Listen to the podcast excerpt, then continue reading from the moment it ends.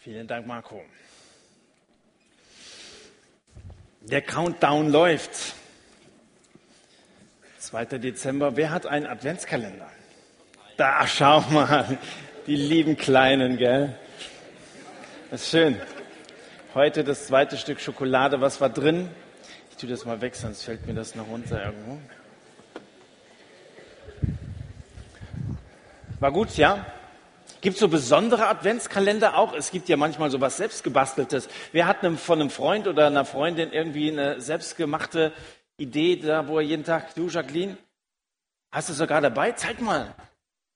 Tja, spannend. Das ist nur von heute oder für, für den ganzen Dezember? Ah, das ist ein Schuhkarton, das muss ich euch äh, beschreiben und da sind lauter kleine Röllchen drin. Da hat sie dir lauter nette Sachen geschrieben. Das ist doch sehr nett. Genau, es ist eine aufregende Zeit. Die Adventszeit, besonders für Kinder, ist das eine sehr geheimnisvolle, eine sehr, sehr aufregende Zeit. Wahrscheinlich die aufregendste im ganzen Jahr. Und Kinder sind ja immer so ein bisschen neugierig. Das gehört zu ihrem Wesen dazu. Und das ist ja auch gut, dass Kinder viele Fragen stellen. Und sie stellen auch viele Fragen im Blick auf die heilige Nacht.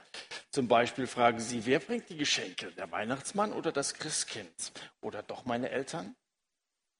Oder warum gibt es eigentlich so viele Weihnachtsmänner? Berechtigte Frage. Gell? Oder warum feiern wir eigentlich jedes Jahr Weihnachten, wenn die Geschäfte sowieso schon so voll sind? Also Kinder haben eine ganze Menge Fragen. Seltener ist die Frage, was denn der Hintergrund von Weihnachten ist. Jüdische Kinder sind da etwas anders. 2. Mose Kapitel 12, das steht heute auf unserem Predigtplan und ich lese zunächst einmal zwei Verse aus diesem Kapitel vor. 2. Mose 12, die Verse 26 und den folgenden. Da steht, und es soll geschehen, wenn euch eure Kinder fragen, was bedeutet euch dieser Dienst? Dann sollt ihr sagen, es ist ein Passeropfer für den Herrn, der an den Häusern der Söhne Israel in Ägypten vorüberging als er die Ägypter schlug, unsere Häuser aber rettete. Im Judentum sind die Fragen der Kinder ein fester Bestandteil der Passa Haggadah. Das ist die Erzählung vom Auszug aus Ägypten, über den wir in diesen Kapiteln nachdenken. Jahr für Jahr wird die Haggadah, also diese Erzählung, beim Passafest vorgelesen und jedes Mal hat ein Kind die Frage zu stellen, warum ist diese Nacht, warum ist sie anders als alle übrigen Nächte? Ja, warum eigentlich? Lasst uns mal genau hinschauen und mal vom Anfang des Kapitels an lesen, 2. Mose 12. Der Herr sprach zu Mose und Aaron im Land Ägypten, dieser Monat soll für euch der Anfangsmonat sein. Er sei euch der erste von den Monaten des Jahres. Redet zur ganzen Gemeinde Israel und sagt am zehnten dieses Monats, dann nehmt euch ein jeder ein Lamm für ein Vaterhaus, je ein Lamm für ein Haus. Wenn aber das Haus für ein Lamm nicht zahlreich genug ist, dann nehme er es mit seinem Nachbarn, der seinem Haus am nächsten wohnt. Nach der Zahl der Seelen, nach dem Maß dessen, was jeder ist, soll es auf das Lamm angerechnet werden. Ein Lamm ohne Fehler, ein männliches, einjährig soll es sein. Von den Schafen oder von den Ziegen sollt ihr es nehmen. Der sollte es bis zum 14. Tag dieses Monats aufbewahren. Dann soll es die ganze Versammlung der Gemeinde Israel zwischen den beiden Abenden schlachten. Sie sollen von dem Blut nehmen und es an die beiden Türpfosten und an die Oberschwelle streichen, an den Häusern, in denen sie essen. Das Fleisch aber sollen sie noch in derselben Nacht essen, am Feuer gebraten, und dazu ungesäuertes Brot mit bitteren Kräutern sollen sie essen. Ihr dürft nichts davon roh oder etwa im Wasser gekocht essen, sondern am Feuer gebraten sollt ihr es essen, seinen Kopf samt seinen Unterschenkeln und Eingeweiden. Und ihr dürft nichts davon bis zum Morgen übrig lassen. Was aber davon bis zum Morgen übrig bleibt, sollt ihr mit Feuer verbrennen. So aber sollt ihr es essen, eure Lenden gegürtet, eure Schuhe an euren Füßen und den Stab in eurer Hand. Und ihr sollt es essen in Hast. Ein Passer für den Herrn ist es. Und ich werde in dieser Nacht durch das Land Ägypten gehen und alle Erstgeburt im Land Ägypten erschlagen, vom Menschen bis zum Vieh Auch an allen Göttern Ägyptens werde ich ein Strafgericht vollstrecken. Ich, der Herr. Aber das Blut soll euch zum Zeichen sein an den Häusern, in denen ihr seid. Und wenn ich das Blut sehe, dann werde ich an euch vorübergehen. So wird keine Plage, die Verderben bringt, über euch sein, wenn ich das Land Ägypten schlage. Und dieser Tag soll euch eine Erinnerung sein und ihr sollt ihn feiern als Fest des Herrn, als ewige Ordnung für all eure Generationen sollt ihr ihn feiern. Was macht diese Nacht anders als alle anderen Nächte? Ja, es ist Nacht. Und die Kinder Israels sind mutlos, sie sind verängstigt, sie fürchten sich vor den Peitschen, sie fühlen sich überfordert beim Pyramidenbau und sie werden geknechtet vom Pharao. Noch sind die Israeliten in Ägypten, noch lastet dieses Joch der Sklaverei auf diesen Männern und Frauen. Noch ist die Freiheit ein bloßer Traum, noch keine Wirklichkeit. Und viele sind traumatisiert. Ihr Geschrei, so haben wir im zweiten Kapitel schon mal gelesen, wegen der Arbeit stieg auf zu Gott. Sie schrien, die waren verzweifelt. Es war nicht so, dass die sich so mit ihrem Schicksal abgefunden hätten oder so. Sie waren versklavt und sie waren sich dessen bewusst, dass es vielleicht in absehbarer Zukunft keine Änderung dieses Zustandes geben würde. Wenn dir das Wasser bis zum Hals steht, dann lass den Kopf nicht hängen. Na, das ist ein guter Rat, oder? Lass den Kopf nicht hängen. Und die Israeliten, das Volk Gottes, ist immer gut beraten, nicht den Kopf hängen zu lassen, nicht die Hoffnung aufzugeben. Viele der Juden hatten einen Knacks weg. Aber wer einen Knacks hat, der ist irgendwie auch offener, oder? Die Erfahrung habe ich oft gemacht, dass Leute, die irgendwie einen Schicksalsschlag erlebt haben, die in einer Krise drin sind, besonders offen sind für das Reden Gottes. Da kommt sehr viel schneller Hoffnung auf als wenn immer alles glatt läuft im Leben. Leonhard Cohen hat es mal poetisch ausgedrückt und hat gesagt, there's a crack in everything, that's how the light lets in. In allem ist ein Knacks, durch das Licht hineinscheint. Vielleicht brauchen wir manchmal so einen Knacks, damit Licht eindringen kann, wir nicht im Dunkeln bleiben. Ich weiß nicht, in welcher Situation du dich gerade befindest, aber vielleicht fühlst du dich auch so ein bisschen angenockt. Du hast so einen Knacks wegbekommen. Es ist vielleicht eine besondere Chance für dich, gerade jetzt in dieser Phase. Im Volk Gottes jedenfalls kündigt sich so eine Morgendämmerung an. Licht bricht durch in die Dunkelheit. Hoffnung kommt auf. Da ist irgendwie Bewegung im Volk. Das Projekt Exodus, Auszug, steht im Raum. Gott lässt uns hier nicht umkommen. Diese Hoffnung, sie spricht sich herum und ergreift eine nach dem anderen. Es wird in absehbarer Zeit etwas geschehen. Und in diese nervöse Aufbruchstimmung hinein stiftet Gott das Passafest. Und Festtage sind ja Erinnerungstage. Wenn wir Weihnachten feiern, demnächst drei Wochen, noch gut drei Wochen, dann ist es soweit, dann erinnern wir uns daran, dass Gott seinen Sohn Jesus in diese Welt hineingesandt hat. Und es ist gut, dass wir uns daran erinnern. Und wir sollten Leute daran erinnern, die sich nicht mehr daran erinnern können, dass das ein Erinnerungsfest ist und nicht nur irgendwie so die gegenseitige Weitergabe von Geschenken beinhaltet. Es geht hier um den Sohn Gottes, der in diese Welt gekommen ist. Festtage sind Erinnerungstage. Im Fluss der Zeit, da hält man an, da hält man inne Erinnerungen. An schlechte Ereignisse erinnern wir uns normalerweise eher als an gute. Auch wenn ich jemandem irgendetwas nachtrage, dann ist das manchmal viel tiefer in uns drin als, als eine Dankbarkeit jemandem gegenüber. So eine schwere Vergangenheit, da wirst du manchmal von dieser Schwere regelrecht runtergezogen. Oder wer umnachtet war, den zieht es irgendwie wieder hin zum Dunklen hin. Irgendwie sind es diese negativen Erinnerungen, die uns manchmal viel mehr beeindrucken als positive Erinnerungen. Und das gilt auch für die Israeliten in der Zeit, während sie in Ägypten sind und dann auch der Zeit danach. Es war eine Sache, das Volk aus Ägypten herauszuholen. Eine andere ist es gewesen, Ägypten aus ihnen herauszuholen.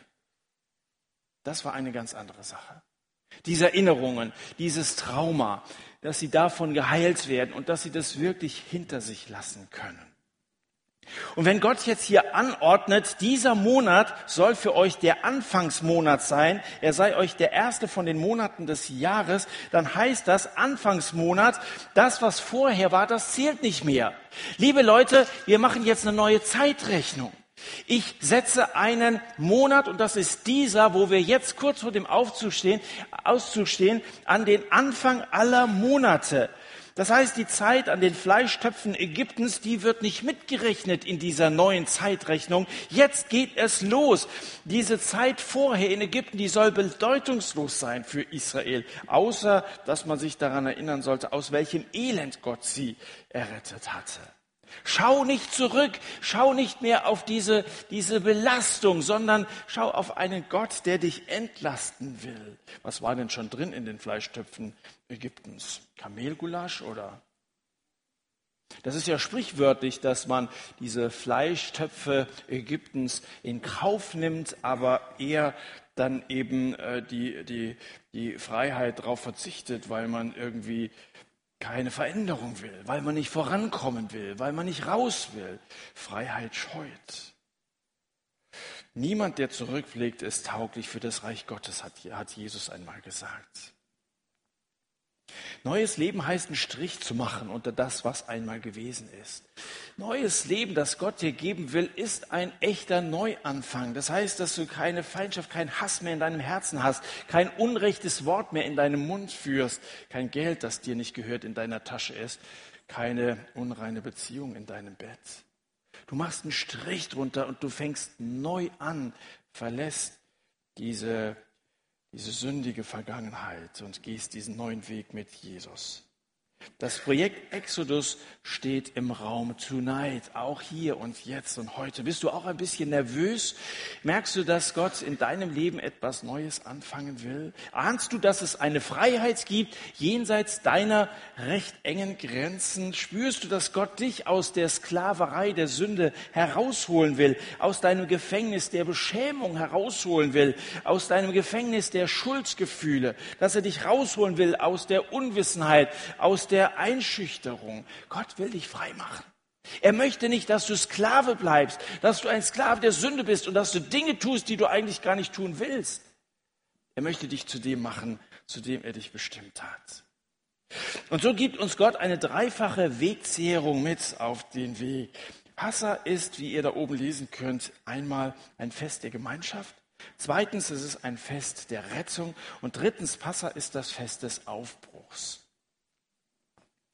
Erst einmal das Fest der Gemeinschaft. Das Passa wird in der Familie gefeiert. War damals so, das wird uns hier in der Bibel so gesagt. Ihr sollt das in euren Häusern feiern. Das ist bis heute so ein großes, bedeutendes Familienfest bei den Juden. Und trotzdem ist es nicht privat, weil kleine Familien laden ihre Nachbarn ein. Wenn aber das Haus für ein Lamm nicht zahlreich genug ist, dann nehme er es mit seinem Nachbarn, der seinem Haus am nächsten wohnt. Natürlich ist Glaube irgendwie etwas Privates. Das teilt man vielleicht so in einem kleinen Kreis aber wir teilen ihn auch durchaus darüber hinaus mit anderen. Es ist nicht so privat. Es sollten deine Nachbarn schon mitkriegen zum Beispiel. Gott will seinem Volk mit dem Passa zeigen, was auch kommen wird auf diesem langen Weg durch die Wüste, der euch bevorsteht, bei allen Schwierigkeiten. Ihr seid nicht alleine. Es ist ein Fest der Gemeinschaft und diese Gemeinschaft darf gerne wachsen. Ihr seid ein Volk dass dieser Weg ins verheißene Land durch die Wüste geht, das hat das Volk Israel erleben müssen und das gilt auch für uns. Der Weg, den wir mit Jesus gehen, den kannst du schon vergleichen mit einer Wüstenwanderung. Das ist nicht immer einfach, kein einfacher Weg, aber wir gehen ihn in einer Weggemeinschaft, in der Gemeinde. Es ist nicht leicht, Christ zu sein. Vermutlich hast du diese Erfahrung schon gemacht. Manche sind noch relativ neu dabei und noch nicht lange Christen. Andere sind schon länger dabei, die haben wahrscheinlich schon mehr Erfahrungen gemacht, dass es nicht immer leicht ist, Christ zu sein. Es sei denn, du bist so einer, dem man das nicht abspürt, der sehr, sehr unauffällig ist, dann wirst du wahrscheinlich auch wenig Widerstand erleben. Aber gerade weil es nicht so einfach ist, sich als Christ auch zu bekennen, zu outen, deswegen brauchst du die Unterstützung von anderen, brauchst die Nähe von anderen Christen und umgekehrt sie übrigens auch deine. Christen gehören zusammen als Gemeinschaft. Wir dürfen Freud und Leid miteinander teilen. Das Volk Gottes, so nennt die Bibel auch die Gemeinde, ist nicht nur so eine örtliche Kirchengemeinde, sondern zunächst einmal die Gemeinschaft aller Christen. Und weltweit, es gibt Millionen von Jesus-Nachfolgern, die diesen Glauben, den du angenommen hast, mit dir teilen. Das ist doch schön, sonntagsabend zu sehen, dass es so viele andere junge Leute in deiner Generation gibt, die auch Jesus nachfolgen. Das ist doch ermutigend. Das ist zunächst mal die Gemeinschaft aller Christen, das Volk Gottes weltweit, aber dann stellt sich Gemeinde örtlich eben auch in einzelnen Gruppen, Gemeinden, Kirchen dar. Und ganz egal, ob du die Gemeinschaft in der Landeskirche, in dieser oder jener Freikirche suchst, Komm regelmäßig mit Leuten zusammen, die ebenfalls Christen sind. Schließ dich einer Gemeinde an. Ich weiß, dass es manche gibt, die sagen, auch das reicht mir, wenn ich sonntagsabends hier zum Satt komme.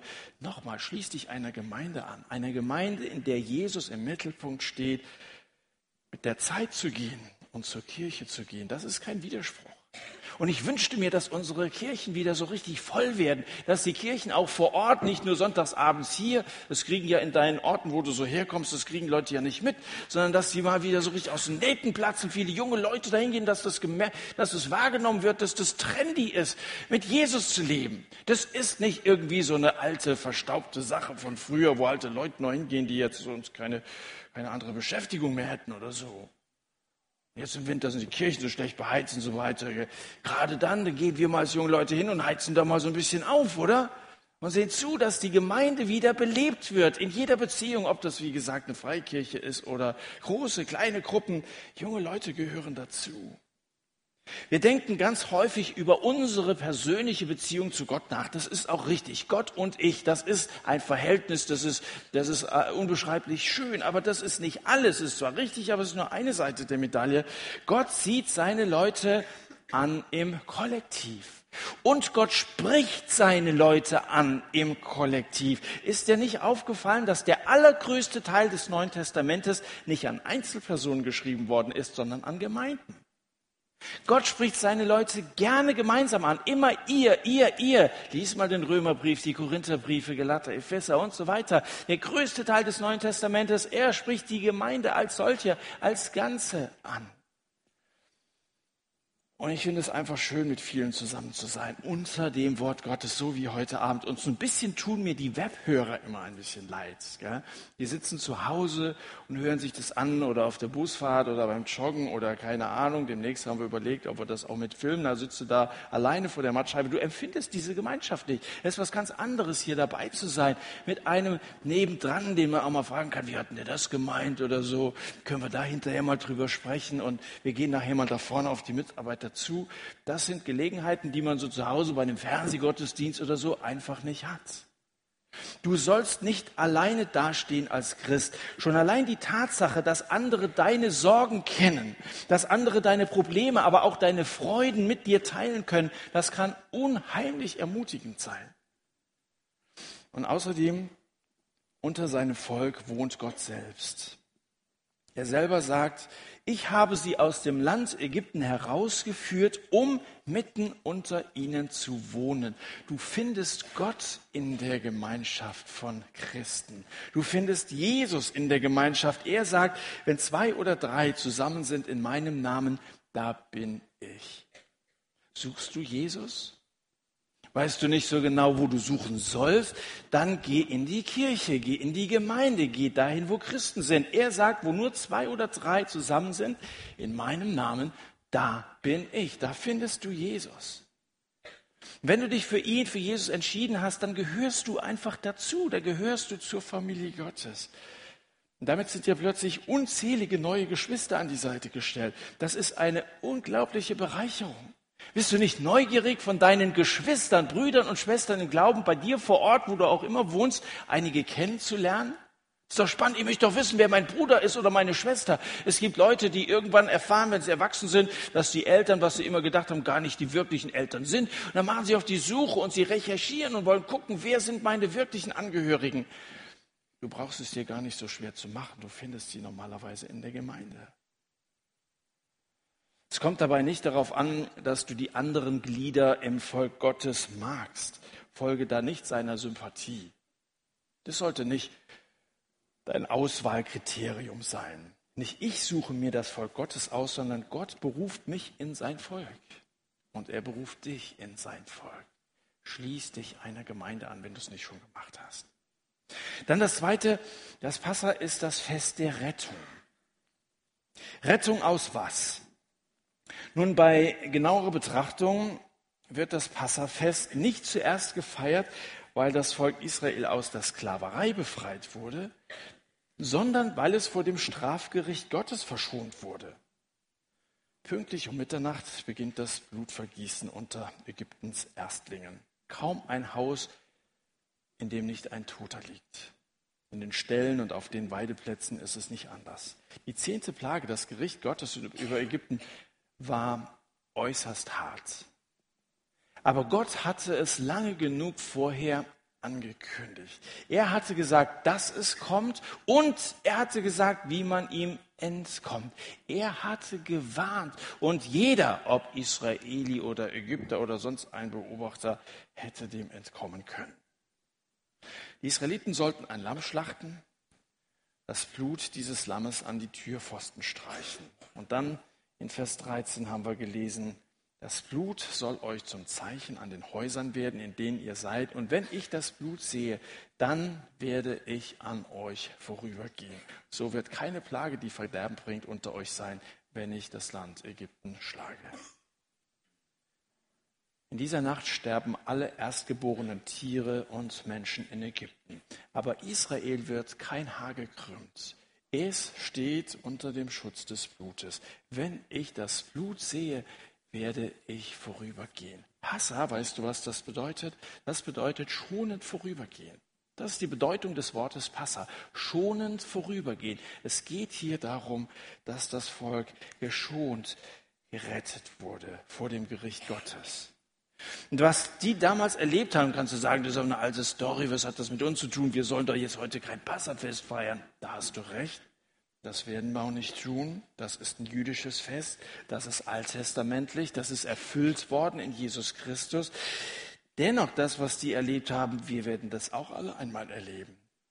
Gott sagt dir, dass am Ende der Welt das jüngste Gericht kommt. Und er sagt dir auch, wie du diesem Gericht entkommen kannst, durch das Blut von Jesus. Diese Geschichte ist eine Warnung, dass Gott eben nicht nur ein lieber Gott ist, sondern auch ein richtender Gott. Und dass er am Ende über Gottlose richten muss.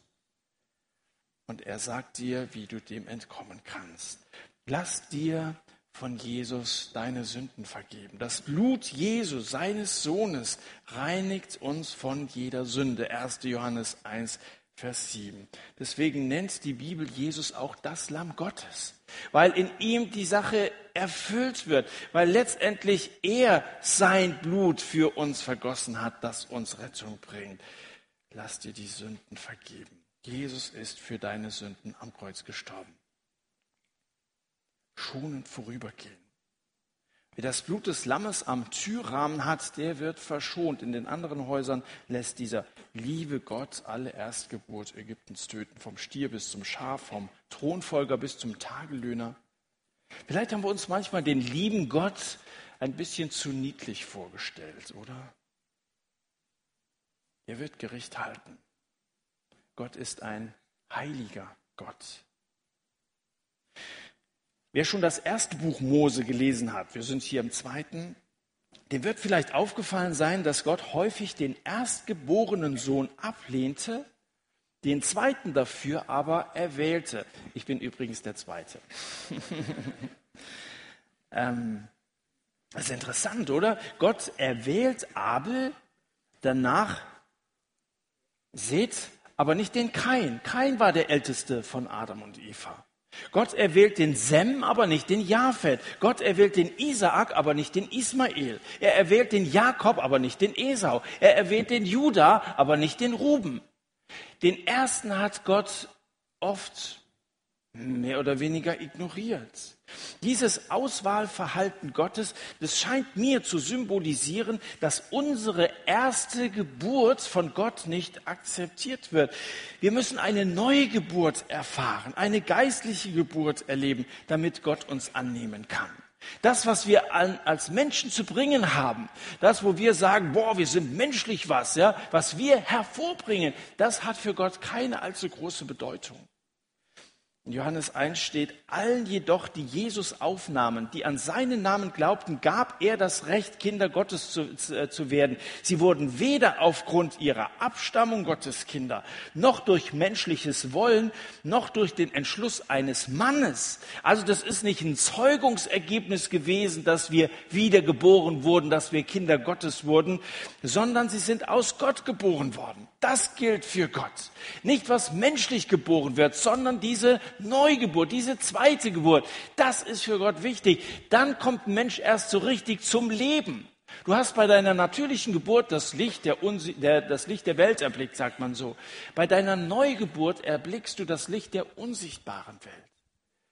Dann geht das Leben erst so richtig los. Der erstgeborene Sohn, der da in Ägypten jeweils ausgelöscht wurde, er verkörpert das Beste des Menschen, aber das ist nicht genug für einen heiligen Gott.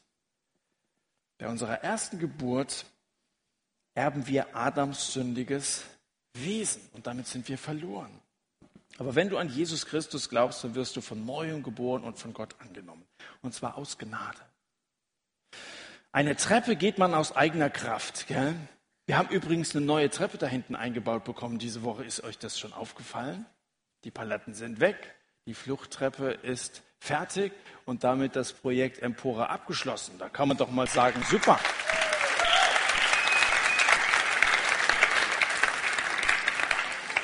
Und da fragt man sich, was machen wir jetzt? Ich schlage vor einen Aufzug. Oder? Man muss ja immer wieder mal neue Ziele haben. Ist jemand von der FEG hier? Ich hoffe, die haben das nicht gehört. Die nehmen uns manchmal beim Wort. Eine Treppe eine Treppe geht man aus eigener Kraft, oder? Bei einem Aufzug, da braucht man nichts zu tun. Da stellst du dich rein und geht's nach oben. Das ist doch wunderbar, oder? In den Himmel gibt es keine Treppe, muss ich euch da oben auch sagen. Ja? Ihr habt versucht, so ein bisschen hoch hinauszukommen. In den Himmel, da kann man nicht aus eigener Kraft aufsteigen.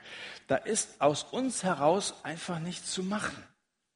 Der Aufzug ist Gottes Geschenk, dass er Menschen begnadigt und ihnen schenkt, ohne dass sie es aus eigener Kraft machen müssen, dass sie zu ihm in seine Gegenwart kommen können. Und der Auszug aus Ägypten ist genauso ein Geschenk Gottes, dass er die Rettung bewirkt. Das hat Gott gemacht und nicht Menschen, weil sie sich da irgendwie selbst befreit hätten oder so. Es geht hier um die Gnade. Deswegen ist die Erstgeburt wahrscheinlich für Gott nicht von so besonderer Bedeutung. Und hier in Ägypten geht es übrigens auch um ein Gericht über die falschen Götter und die Götzen der Ägypter. Lest nochmal Vers 12. Auch an allen Göttern Ägyptens werde ich ein Strafgericht vollstrecken. Da muss man wissen, der Erstgeborene einer Familie, er war jeweils zuständig für den Kult. Das heißt, er musste den Göttern Opfer bringen.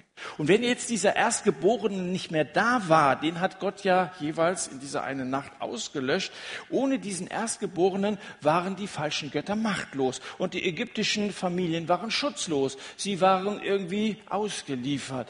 Und sie sollten merken, dass sie bisher auf die falschen Götter gesetzt hatten. Sie sollten umkehren zu dem einzig wahren Gott. Aber das Entscheidende in dieser geheimnisvollen Geschichte ist, dass Gott das Strafgericht auf sich selber nimmt. Wie war es am Passerabend? Der erstgeborene Sohn musste sterben. Und das vollzieht Gott im Neuen Testament auf sich selbst. Seinen eigenen Sohn, den Erstgeborenen, den Einziggeborenen, ihn gab er hin, damit alle, die an ihn glauben, nicht verloren gehen, sondern ewiges Leben haben. Gott vollzieht dieses Gericht an sich selbst.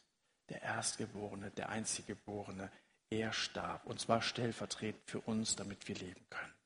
Das Passa ist ein Fest der Rettung. Und schließlich das Dritte, es ist auch ein Fest des Aufbruchs. Wo gibt's denn sowas? Eine Feier und die Leute sind im Aufbruch. Also ist doch ungemütlich, oder? Da feierst du schön und die stehen so äh, alle schon in der Tür, äh, haben also schon die Jacken an und so weiter. Das ist doch kein Fest.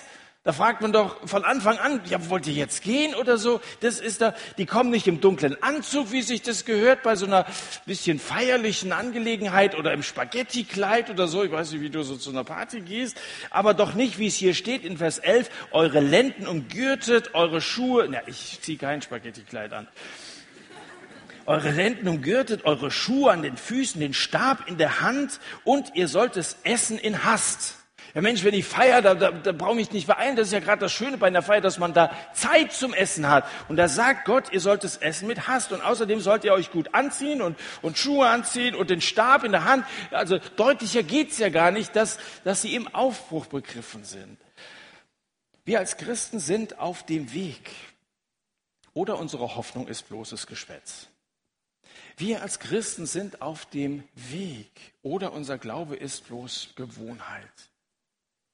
Weil Gott der Gott des Auszugs ist, der Gott des Aufbruchs, wo etwas vorwärts geht, der Auszug aus schlimmen Verhältnissen. Deswegen ist der Anzug unangebracht. Ein Festkleid werden wir erst im Himmel tragen. Nochmal für euch da oben. Diese Welt ist nicht unsere Heimat, Leute. Gläubige sind auf Wanderschaft. Wir haben hier keine bleibende Stadt, sondern die zukünftige suchen wir. So steht es in Hebräer Kapitel 13. Übrigens die Jahreslosung für 2013 solltet ihr euch schon mal dran gewöhnen. Wir haben hier keine bleibende Stadt. Wir Christen sind hier nicht dauerhaft und sollten auch keine Wurzeln schlagen in dieser Welt. Und deswegen diese Ungemütlichkeit dieses Abends, deswegen diese Aufbruchstimmung dieses Mahles, das sollten wir aushalten. Noch sehen wir Israel in Ägypten, noch sind wir hier in einer Welt der Kriege, der Verfolgung, des Unrechts. Und wir sind nicht nur Opfer dieses Unrechts, wir haben auch Anteil daran. Wir tun auch vieles an Unrecht. Noch ist die Sünde gegenwärtig, noch ist der Tod das Hauptkennzeichen unserer Gegenwart. Aber so soll es nicht bleiben. So darf es nicht bleiben. Hier will ich nicht bleiben. Du etwa? Kinder, kommt, zieht schon mal die Schuhe an. Es kann losgehen. Macht euch bereit. Das ist die Botschaft hier. Schuhe an. Leute, es geht voran. Wir wollen uns aufmachen und das Reich Gottes erobern sozusagen. Wir haben ein Ziel vor Augen. Lasst euch nicht hängen. Wenn die Eltern früher gesagt haben, Schuhe an, dann wusstest du, es geht los. Wusstest nicht wohin, aber gehst du mal mit. Und ich möchte dich einladen, komm doch mit. Ein Tourist, er besucht einen berühmten Rabbi und er ist sehr erstaunt über sein sehr einfaches Zimmer. Rabbi, wo sind deine Möbel? fragt er. Ja, wo sind denn Ihre? fragt dieser zurück. Ja, ich bin doch zu Besuch hier, ich bin doch nur auf der Durchreise. Ja, genau wie ich. Gut gesagt. Liebe Leute, wir sind nur auf der Durchreise. Wir sind hier nicht zu Hause. Bist du bereit zu gehen? Ein Freund von mir, ein Kanadier, hat jemanden besucht, der schwer krank war. Und im Laufe des Gespräches hat er sich erlaubt, die Frage zu stellen, Are you ready to go? Das ist eine wichtige Frage. Bist du bereit zu gehen? Diese Welt hinter dir zu lassen. Du sagst, ich bin doch jung, da kann man doch jetzt nicht, da denke ich doch nicht drüber nach. Wir sind im Aufbruchbegriff. Wenn du Christ bist, solltest du auf gepackten Koffern sitzen solltest du bereit sein, vielleicht schon sehr bald diesen vertrauten Planeten Erde zu verlassen. Jesus wird kommen und er wird seine Leute zu sich nehmen. Wir sollten jederzeit damit rechnen. Das Passafest ist ein Fest des Aufbruchs. Eure Lenden sollen umgürtet sein, das sagt auch Jesus in Lukas Kapitel 12. Seid Menschen gleich, die auf ihren Herrn warten. Eure Lenden sollen umgürtet sein, seid Menschen gleich, die auf ihren Herrn warten. Was heißt denn das, Lenden umgürtet? Die weiten orientalischen Gewänder, hätte man fast mal vorführen müssen hier. Da hat man, man hat die so hochgerafft, weil man stolpert da. Ich kann mir das gar nicht vorstellen, über, mit so einem Gewand. Ja, wenn du da rennst, da fällst du ja, siehst nachher aus wie der Juli. Also, die wurden hochgerafft, damit man nicht stolpert. Und das bedeutet das, ihr sollt eure Lenden umgürten, das heißt, ihr sollt euch nicht hindern lassen. Ihr sollt ungehindert laufen können. Seht zu, dass ihr nicht zu Fall kommt, dass ihr nicht zu Fall kommt durch Verführung. Seht zu, dass ihr nicht zu Fall kommt durch Vergnügen. Lasst euch nicht zu Fall bringen durch Vermögen. Sammelt euch nicht Schätze in dieser Welt, so sagt Jesus. Was Gott übrigens von Geld hält, das sieht man an den Leuten, denen er es gegeben hat. Klammer zu. Die Nacht das Fest des Aufbruchs. Lebe jeden Tag so, als wenn es dein letzter auf dieser Erde wäre. Irgendwann wirst du recht behalten. Festtage sind Erinnerungstage, haben wir gesagt. Wir haben uns heute Abend an drei wichtige Dinge erinnert. Wir haben uns an Gemeinschaft, wir haben uns an Rettung, wir haben uns an Aufbruch erinnert. Aber ich fürchte, dass du in spätestens vier oder sechs Wochen alles wieder vergessen hast, was ich heute Abend gesagt habe. Das ist das Schicksal eines Predigers, mit dem er leben muss. Da sagst du was, machst dir viel Mühe, bereitest das alles vor und so weiter. Fragst du vier Wochen jemanden, oh, kann ich mich gar nicht dran erinnern. Und ich muss sagen, dass ich mich selber manchmal sehr schwer erinnere an etwas, was ich in der Bibel vor vier oder sechs Wochen gelesen habe. Was kann man dagegen tun? Nun, ich würde vorschlagen, erinnere dich regelmäßig Erinnere dich immer wieder an Jesus. Feiere das Abendmahl. Beim Passafest hielten die Juden als Volk inne und sie erinnerten sich an die großartige Befreiung aus Ägypten, ein Ereignis voller Wunder, das Gott gewirkt hatte. In den Psalmen, wenn du mal das Alte Testament so ein bisschen durchforstet und diesen Auszug aus Ägypten, das wird dir überall begegnen. Bei den Propheten, man spürt überall die Nachwirkungen dieses Auszuges. Fingerzeige, die einem unterdrückten Volk signalisierten, dass der Gott, der einst ihre Gebete erhört hatte, es wieder tun würde. Die Hoffnung, er wird es wieder tun. Er hat uns damals befreit und Gott ist treu, er wird es wieder tun. Am Abend des 14. des Monats wurde das Lamm geschlachtet. Sein Blut wurde an die Oberschwelle, an die beiden Türpfosten der Häuser gestrichen, in denen die jüdischen Familien wohnten. Und Gott würde es wieder tun, an einem 14. Nissan, an genau diesem Datum, an dem sie das Passa gefeiert haben wird auch ein anderer sterben. Das Passa symbolisiert Jesus. Denn auch unser Passalam Christus ist geschlachtet, so sagt Paulus in 1. Korinther 5. Genau um die Stunde, wo in Jerusalem im Tempel die ganzen vielen Passalämmer geschlachtet wurden, ist Jesus gestorben. Genau zu der Zeit. Darum feiern wir Christen das Abendmahl. Darum hat Jesus beim Passamal seine Jünger zusammengerufen und gesagt, dieser Kelch, das ist der Kelch des neuen Bundes. Tut dies zu meinem Gedächtnis. Das ist mein Blut, das für euch vergossen wird. Das Blut, das rettet.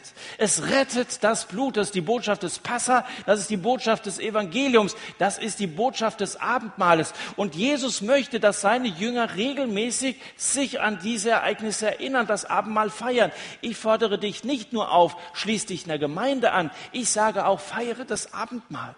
Wer nimmt von euch regelmäßig am Abendmahl teil in einer Gemeinde?